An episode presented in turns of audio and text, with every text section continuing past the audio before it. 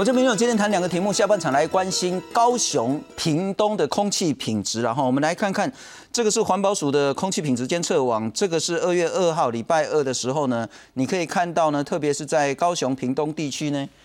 由红到黑啦。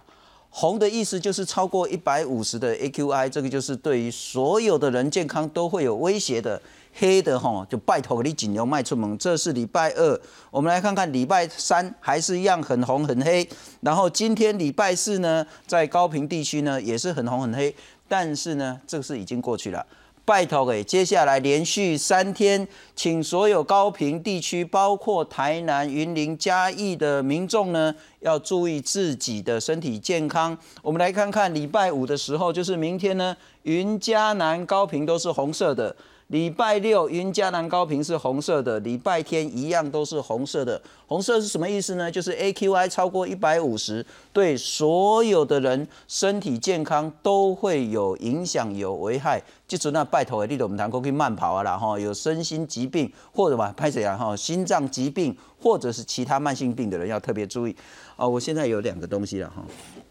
这个呢是滤网。这个是地球公民基金会在高雄前金区办公室有用的滤网，全新的哦，三个月前是这样，装上去之后三个月，今天拔下来是这样，两 K 啊，三个月而已啊，这个滤网可以从这样变成这样，这是在高雄市前金区，如果这是你的肺呢？下半场我们要来谈谈。高频，特别是高雄地区呢，空气品质呢已经很久很久很差很差。这个问题不是新的问题，但是该怎么解决？下半场好好来谈这个，上半场也是谈一个让人家非常痛心的事情。如果今天大家有在看新闻的话，都会看到在一样在高雄凤山区，呃，一名高职生，那现在知道呢，他应该是一名特教学生。那被霸凌非常非常严重的事件，那今天当然我们要透过这个事件再来检讨，一样也是台湾长年以来，而且看起来没有明显改善的问题——霸凌事件。九个人，其中呢有四五个人呢用非常暴力的方式殴打这一名高职的学生，其他人呢就在旁边看，然后拍了一段影片。这一段影片呢。不但震惊整个台湾社会，同时也震惊高雄市长陈其迈，也震惊了教育部长潘文忠。从这件事情，我们该怎么样理解？包括说霸凌人的那些人，他们的心态是什么？原因又是如何？被霸凌的人，他该如何面对这件事情？如何自救？以及双方的家长，以及学校，以及整个社会。该如何面对这个层出不穷的霸凌事件？介绍三位特别来宾。首先欢迎是人本基金会校安中心主任张平，张平姐你好。呃，你好，大家好。非常感谢。再来欢迎是儿福联盟研发处的督导，同时他也是教育部校园霸凌领航学校辅导的委员邱静慧邱老师，你好。各位观众朋友，大家好。非常感谢。再来欢迎是智商心理师工会全联会的副理事长罗慧群罗智商师。主持人好，大家好。啊，来看看让大家。恭喜在一开始看是就母干面了哈，然后会有些人很愤怒，但是恐怕我们得从这件事情来去思考，怎么样去面对，来看看。少女无辜站在高雄凤山妇幼馆墙边，旁边围着好几个人，有人甩她巴掌，还有人泼饮料。这起集体霸凌事件发生在上个月二十二号，影片三号晚上在网络流传出来后，不但引起网友激愤，高雄市长陈其迈跟彻夜下令调查。那么触犯刑法的伤害罪、恐吓罪以及公然侮辱侮辱罪，那全案会依照这个。相关的罪来移送那个我们少家法院来审理，那另外成年的部分移移送这个高雄地检署来侦办。少年队掌握到四男五女霸凌者的身份，除了一名十九岁黄姓男子成年，其他人跟被害者都是未成年，疑似是被害少女跟其中一人有财务纠纷，私下调解不成而动手。他们都有校规，也会做一些处理，家长也特别提高，那我们也会会协助受害学生来做一个法律上的一个追究。教育局表示，上个月二十六号接获校安通报，但当时校方通报一般斗殴，可能是因寒假期间校方查证较不易，将会严加检讨，督导学校特别注意。真相出来以后，他要依照依照很多法规的程序处理很多的环节，一个一个一个一个过程的走，对他们来讲，他们就是增加很多工作。所以我我会觉得很多时候学校会淡化或者是不通报，教育局常常也是睁一只眼闭一只眼，其实我们并不意外，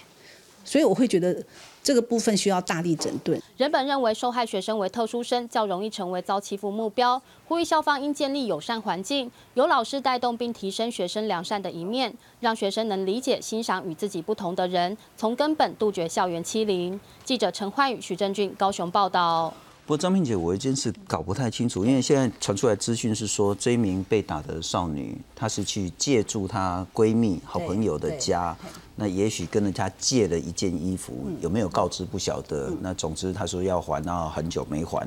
那也许还有一些财务上的一些纠纷。那如果是这样的话，这些人是知道这个少女的状况的，他会因为她是特殊的学生，或者是在智力上也许有一些障碍，而去欺负她吗？如果都是已经是闺蜜的。呃，我我们就以仅有现有的资讯来看哈，因为我们没有机会接触到当事人，只能就现有的一些呃资讯来看，我们会觉得其实他们是已经在一起很久，也认识很久了，就是在一起混很久的朋友们哈，感觉这些呃施暴者以及受害人，他们其实彼此都认识，也都很熟，啊，所以呃发生这种事情以后，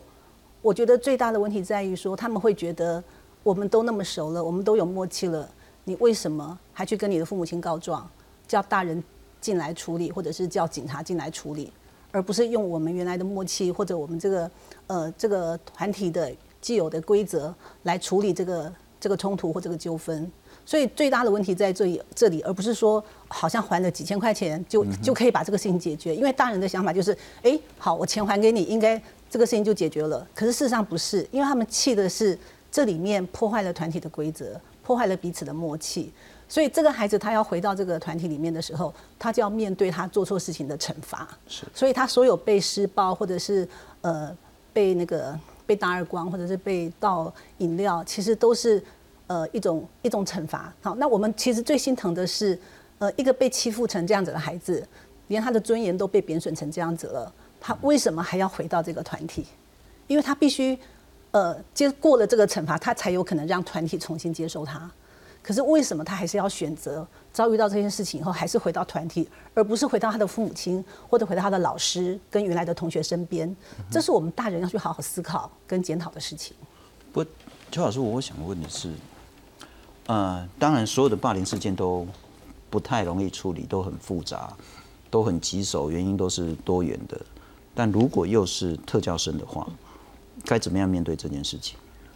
嗯，其实刚刚主持人提到说，这些闺蜜既然知道她的一个特殊的状况是智能障碍，是不是会对她好一点？其实我们自己在实务上的观察是，因为俄盟其实从九十四年就开始关注到这个校园霸凌的现象，所以我们把呃这国外叫 bully 音译成霸凌这样子。那我们其实是有发现说，学生因为他是有一个势力不对等的一个定义在，那学生他很快就去找他所谓的一个比较弱势的对象。所以，其实，在很多学校的特殊班、资源班，很多孩子都会刻意在那里找被害者。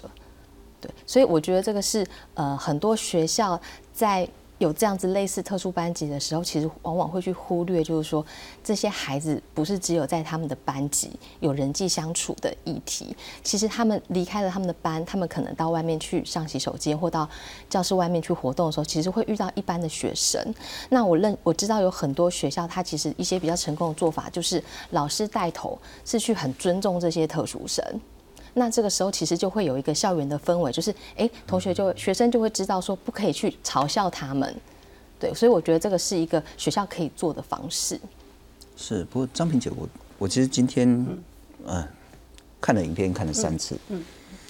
当然很痛心了哈，但是我其实不解的是说，一般人如果这样被打，嗯，呃，也许会反抗，对，也许会保护自己，对，那也许会。那个喊痛，也许会，对，这但是这个少女什么反应都没有，都认了，她就乖乖的站挺挺的被打。对，那有人解释说，也许是因为呃特教感，我觉得他在寻找他的归属感。但我我反而觉得说，他好像就是说自己必须被迫，嗯，也许是已经习惯了，也许是他。被必须要接受这个惩罚，对，因为他可能知道他做错事情了，嗯，然后他要必须接受惩罚，才能回到原来的团体，而这个团体是可以给他归属感的地方，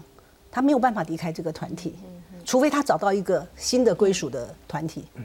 否则他还是会回到这个团体。可是他要回到这个团体，他就必须为他的犯错付出代价，看起来是这样。如果这是一个团体的规定，我不愿意用帮规了哈，因为我觉得那过度解读了对然后如果是这个团体的规定，那很显然不是只有这样子一个团体，而应该是有类似这样的，都会有类似这样的这种文化吗？没错，青少年的文化，对，因为青少年很重视同才，嗯，好，同才之间的归属感对他们来讲非常非常重要。那为什么那种文化是说必须要透过那种这么暴力的方式来去建立他们的规矩呢？其实我们去观察孩子们，大部分的孩子的生长过程，他们被教养的方式一直以来都是被诉诸威权，好，都是用呃威权去压制他们，甚至用暴力去压制他们都有可能。所以小孩从这些大人的身上，不管是在家庭或者在学校里面，他们就是有样学样，然后复制了大人在处理问题的方式。不乖就要打，对，不听话我就修理你。他看到大人会对小孩打巴掌，他也学起来了。哎，你违反了我们的默契，我也打你巴掌。好，就是这个这个东西，就是我们大人要去检讨的。我们长期以来很少去理解孩子的想法，好关心他们的感受。我们通常都是用最快的、最快速、最有效的威权去压制，甚至用暴力来解决问题。那小孩就有样学样，对。不，这样是我请教您怎么样看这件事？在今天这个新闻出来之后，我看了不同的媒体下面都有留言区嘛，是。我看会有非常大的一部分的这个网友们，他的留言就是说啊，就公布这些施暴者九个人的姓名啊，让我们好好好好问候他们呐、让我们用同样的方式来对付他们呐、让他们知道什么叫做是非对错啊。我说天哪，那难怪台湾有这么多的霸凌事件，是因为大家都是要用打的来去解决心里的愤怒、不安、恐惧。对。嗯你怎么理解？包括这件事跟网友的这些反应？所以刚刚其实主持人在讲那个影片的时候，因为我是下午才才看才发现这个新闻，所以当我看影片的时候，我觉得那个让我很震惊的，可能刚刚大家讨论是为什么那个被害者他不动，我反倒会看到另外一个点是那个那个出手的那个也是未成年的少女，出手力道之重，我觉得那个我会害怕。我会害怕为什么这个年纪的孩子女生她会这么用力的？我觉得那个每一下都是非常非常往死里打的那种感觉。我我会去思考说，这个孩子在成长过程当中，他是不是也被这样对待？像刚刚讲的，他可能在他的家庭里面，他曾经也被这样对待，甚至他就觉得说，对啊，犯错人就是该接受这样的处罚。那那个对我来说，我觉得那个那个需要去讨论的，就像刚主持人提的，这些所谓的我们讲说霸凌的相对人，他现在我们在新闻上看到，就是用法律诉诸法律，诉诸相关的这些少事法辅导，但是这些东西到底我们做是在做什么？因为现在很多就叫处罚嘛，法律就是处罚嘛，处罚就是说你做错事情了，你不应该这样做，但是你能够把那个目标放在他未来，他可以不再用这样的行为去表达他的愤怒，这个就回归到情绪教育这件事，或者他如何去疏解他内在的，他很生气啊，东西衣服被人家穿了，他觉得破坏了规矩了，但是他选择的用非常重的暴力的事件来来来做完这件事情的时候，他没有那种感觉说我在伤害人，我让他很痛苦，他可能内心那个感受是关起来的。我觉得这也是一个很可怕的一个情形。但是你看我们在网络这个时代，这些乡民啊，不要讲人家乡民啊，就是啊这些所谓的网络上的使用者，一样用暴力的方式。换一种形式嘛，网络霸凌，呃，酸言酸语，或者用各式各样的哦，公审啦，拖出来鞭打啦，哎、其实这个话语跟你打巴掌是一样的意思啊，是。是一样的，所以我们只是在增强这些青少年，甚至在观看的青少年，霸凌一个很很严重的现象是，它会感染，它会感染到周遭的这些人。其实看新闻的人，有很多人是站在霸凌者那边的，哎，他说对啊，本来就应该要这样啊，甚至我还会更用力呢。这其实会深化。那为什么会深化？回到他的家庭，回到他的教育，回到他曾经被对待。其实很多研究都告诉我们，霸凌者过去都可能是曾经被霸凌的人。不，张萍姐，其实我就回到几年前，其实您也来上我们节目，在谈那个台南特殊学校这件事情，那个集体性侵，对那个对所有人最大最大的一个警讯就是，被害人变成加害人，对，加害人也变成被害人，这永远已经搞不清了。因为你曾经是被害人，所以你用同样的方式去对待别人。对。那今天这件事情，我相信很多人都在谴责那九个打人或是旁观的这些人，但或许他们之前也是被害人。并且哈，我们如果长期用小孩犯错就要给他处罚的方式来管教小孩，不管在家庭或学校，都是用这种模式来管教小孩。小孩学到的就是你做错事情了，你就要被惩罚，你才能够把这件事情扯平。可是没有人去思考说，呃，我们可以用什么方式，好，在保护自己也不伤害别人的方式，来把问题解决。是然后学校可能也从来没有去教过小孩说，我可以如何避免被欺负，或者是当我想被欺负人的时候，我可以怎么样的来帮助自己，好，用比较好的方式来处理我这个念头。是我想这个部分在学校的，就是教育的专业里面，我们几乎很少看到老师有能力去处理霸凌的事件，或者是预防这样子的事件。不过我刚刚也很赞成，就是刚刚的说法，就是老师是个带风向的人。今天呢，老师如果对这个孩子是态度比较不好的，那个孩子就很容易成为被大家欺负的对象。是可是这个老师如果他很赞美这个孩子，会找他呃当一些小帮手，这个时候呢，其实大家就比较不会去欺负他。所以很多时候我们往往会觉得说，这个教室里其实会有个带风向的人，而这个带风向的人，他的教育专业其实是非常非常重要的。了解。等一下我们会好好谈一下，就是说如何让自己避免成为那样子的一个被霸凌的受害者。那万一被霸凌之后，你该怎么样处理？怎么面对？同样的，当你自己心里有那种暴力的念头，你有想要愤怒，想甚至想要攻击别人的时候，那个是一个情绪，那个是一个真实的情绪。你怎么面对自己的情绪？如何不让自己变成加害别人的霸凌者？不过我们来看看，其实霸凌的问题真的越来越严重。我们如果来看一下，呃，特别是在肢体一百零八年度呢，肢体的霸凌案件呢是占最多数的，通报三百二十五件，确认七十八件。那其他包括言语的关系霸凌或网络霸凌等等的，然后，那我们来看看一百零六年度通报五百八十四件，一百零七是五百三十七件，一百零八就增加到七百九十一件了。那数字是冷冰冰的。不过我再请教一下邱老师，我们刚回到那个，我们先谈谈受害人好了。如果我要被打了，或我已经被打了，我就直接讲，如果今天我是这一个被打的高职女学生，嗯嗯我可以怎么办？其实我觉得他周遭的一个支持的体系很重要啦。就像刚刚那个张主任提到，就是他为什么还必须得要回去那样的一个团体？他知道回去就是要走一个天堂路，这条路他为什么一定要走？那被害我们之所以要来处理霸凌问题，我们要把老师、要把学校跟辅导体系拉进来，就是因为他是一个学生靠他自己的力量没有办法解决的，因为他觉得是一个持续发生，然后而且会长期反复视力不对等这样的一个状况，所以其实单靠孩子自己的力量是很困难去改变现况，所以这个时候我们就会常常去讨论到说，那家长或者是学校这端可以给他的协助是什么？这样，那其实学校这部分的话，就是他会成立一个呃，如果有通报的话，他其实应该要成立一个小组来做这个霸凌案件的判断跟后续辅导的一个决定。那其实我们的一个实务经验是会发现说，第一个就是学校对于通报这件事，其实刚刚呃主持人看到我们的通报数其实从五百多变成七百多，是，但是其实那是因为去年一整年各类型校案中心的通报都是增加的，不是只有霸凌，增加的幅度都是一样，就是不知道为什么去年一整年宣导的很成功，学校都很喜欢通报，然后可是我们实际上会发现说，学校每次要通报，他都会问我说，一定要通报吗？真的要通报吗？然后通报会不会给学校就是留下污点这样子？所以通报对学校来说是一个很难跨越的门槛。那如果他真的成功通报，我们发现也会有一个问题是，有一些学校他其实是认为他就是走一个行政流程，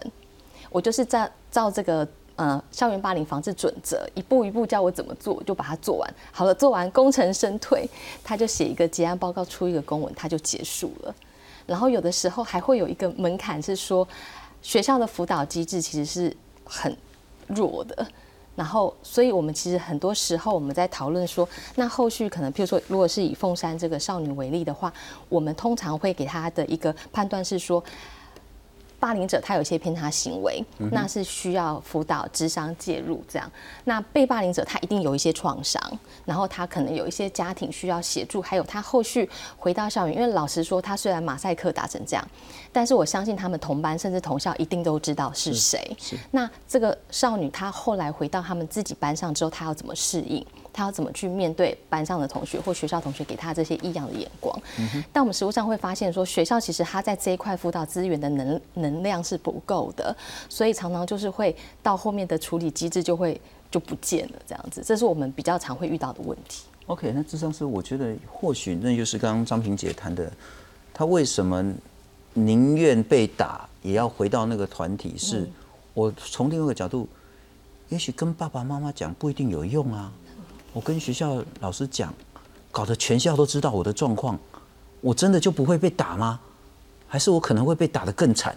嗯，然后我不但被打得更惨，我恐怕连那个团体都没了。我我还是想问说，我们先回到受害者本身，如何是对他比较好的协助？不管是在智商方面、心理情绪照顾方面，以及整体真实关系方面。呃，所以。对我来讲，我我们可能可以先不用去区辨他到底是什么样的特殊身份。是，即便我们就讲一般的孩子、一般的学生，在这样的团体里面，他是比较没有权利的。就刚刚讲，其实是一个权利不对等的状态。那这为什么这些人他会需要去依附一些有权利的团体？因为他本来本身没有没有权利的时候，我可能会常被欺负，被各式各样的欺负。但是我今天有依附一个团体的时候，我可能可以过得比较好。我觉得那个很单纯来讲，就是我能不能在学校过得好一点。毕竟我在学校待好久，我家里可能我还可以，我还可以稍微的躲进我的房间里面，但学校没有地方可以躲啊，甚至还会被拖到厕所去，这是一个很可怕的感觉。所以很多比较弱势的孩子，他没有能力保护自己，就像刚刚讲带风向，这个孩子如果连老师都不喜欢他，其实很可怕哎。连老师都不能保护我的时候，谁能保护我？当然是在这一些有权利的团体里面。哦，那这个我们其实看得到。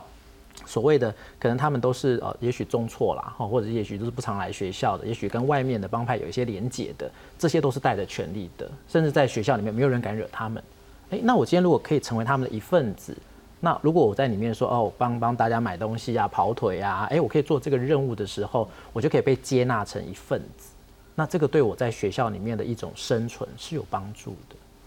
从一个从一个团体的形成来说，可能是这个样子。那我请教，包括家长、包括老师、包括他的同学、包括学校，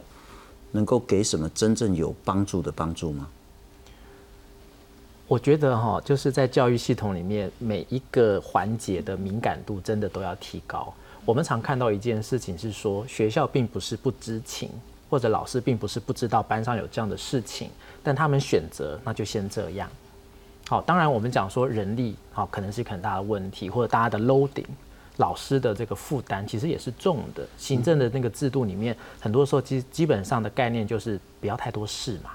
好，多一事不如少一事。但很多时候这个敏感度消退的时候，我们都要面对到都是孩子已经受到很严重的伤害，我们才来介入。是，我们的辅导智商也都是接收到，哇，怎么会这么严重呢？嗯哼，当初为什么没有人出来？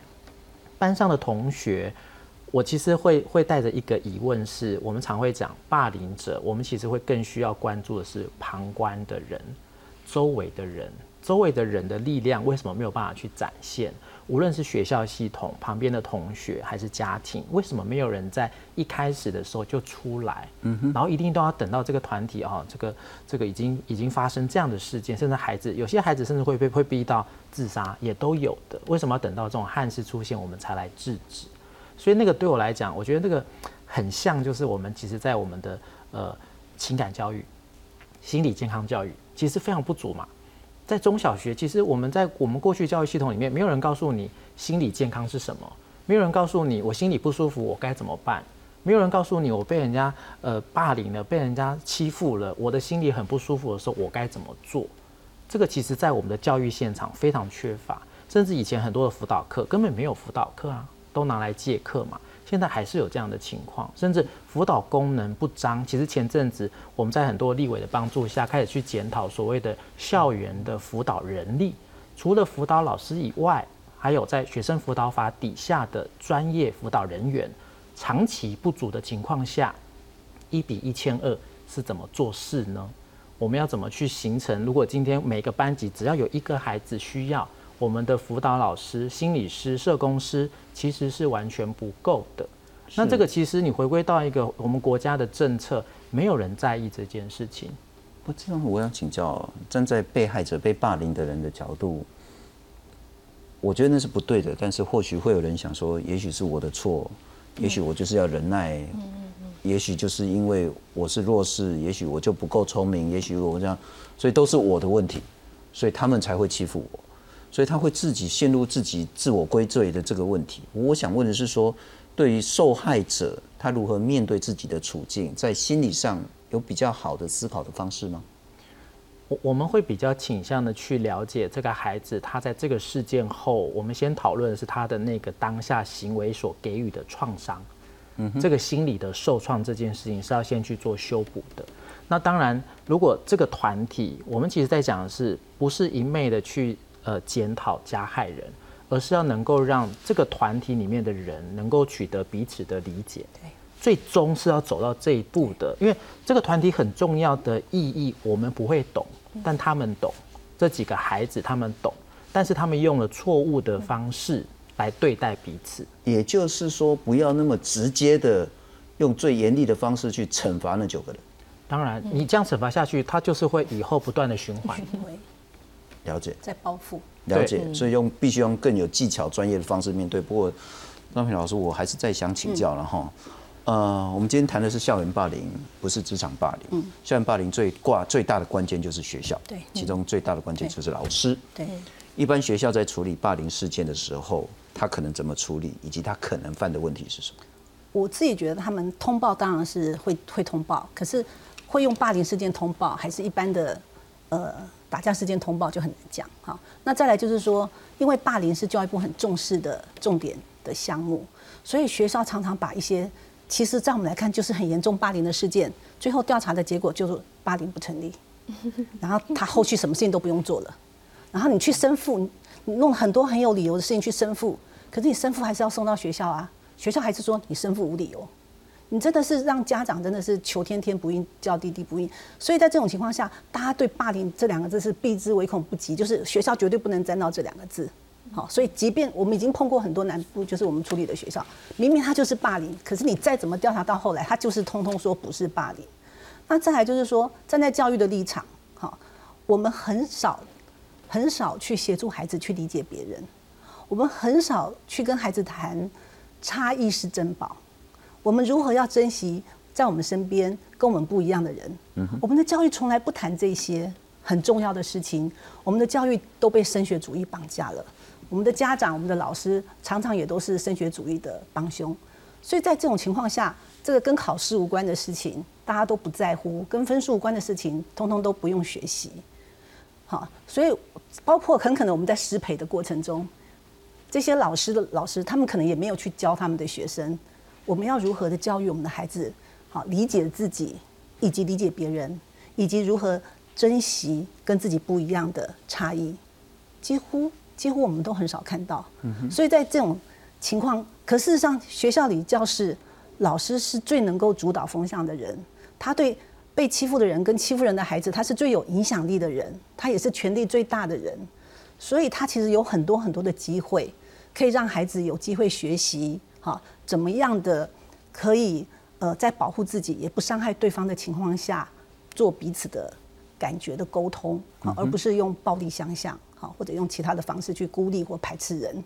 可是很可惜的是，我们其实很难得可以在校园里可以看到具备这样子教育专业的老师。然后我觉得这样子的教育专业是非常重要，也是当务之急要去加强的。除了受害者之外，或许我们聊聊那几个所谓的加害者。可是我们刚刚一直开始就讲说。什么叫加害者？什么叫被害者？其实这中间会有一点点恶性循环的问题。对，啊，包括社会，包括学校，包括所有的家长，怎么去面对那九个人？呃，我觉得所有的这些踏法者，他都要去思考他自己有没有做过暴力的事情。他难道没有吗？对不对？就说这些在骂这些小孩的人，他们自己难道没有过类似的暴力行为吗？然后他们曾经没有欺负过弱小吗？我觉得可能我们在长大的过程中，其实大多数的人都曾经有欺负弱小过，可是因为现在自己长大了。好，已经算是一个比较有权力、呃比较强的人了。所以，当我看到一个小孩做这个事情的时候，我就可以跳出来骂他。可是，同样的，我们在学校里面，我们也曾经处理过一个老师打二三十个耳光，对一个女学生、小学生打了二三十的耳光，他一样不会被解聘啊。所以，小孩学到的是什么？小孩学到的是我小时候不能做的事情，我长大以后我可以做。当我有权利的时候，我就可以做；当我比较强的时候，我就可以对弱小者做。这都是我们大人的身教。那我们的大人没有意识到这些问题，而持续用威权的、用暴力压制的方式去管教小孩的话，其实这个问题其实一直一定会很难解决的。是邱老师，我也要请教你同样的问题，然后就是说，当你们在处理霸凌事件的时候，恐怕不是只有去关心协助那个受害人，对，恐怕是连霸凌别人的那些所谓的加害人，对，他得一。并的要用专业的方式处理。不过我们来看看，人说，嗯，你就个你还关就好啊，讲怕噶，你就个你还关啊，是讲个绑出来，给大家继续个怕呢？就是这种真的不是处理问题的方法。啊，很多人谈少年事件处理法，那少年事件处理法不是一个惩罚的概念，它其实是一个保护、协助那些做错事的少年人的这个概念，所以它叫做一个叫慈爱的法律。十二岁到十八岁有触法行为跟余犯之余的这些所谓的危险行为的话呢，其实是用少年保护优先主义的概念去理解、去矫正他们的错误行为，而不是用规训、用惩罚的方式。那我还是请教，霸凌事件如何去让那些所谓的加害人矫正他的行为？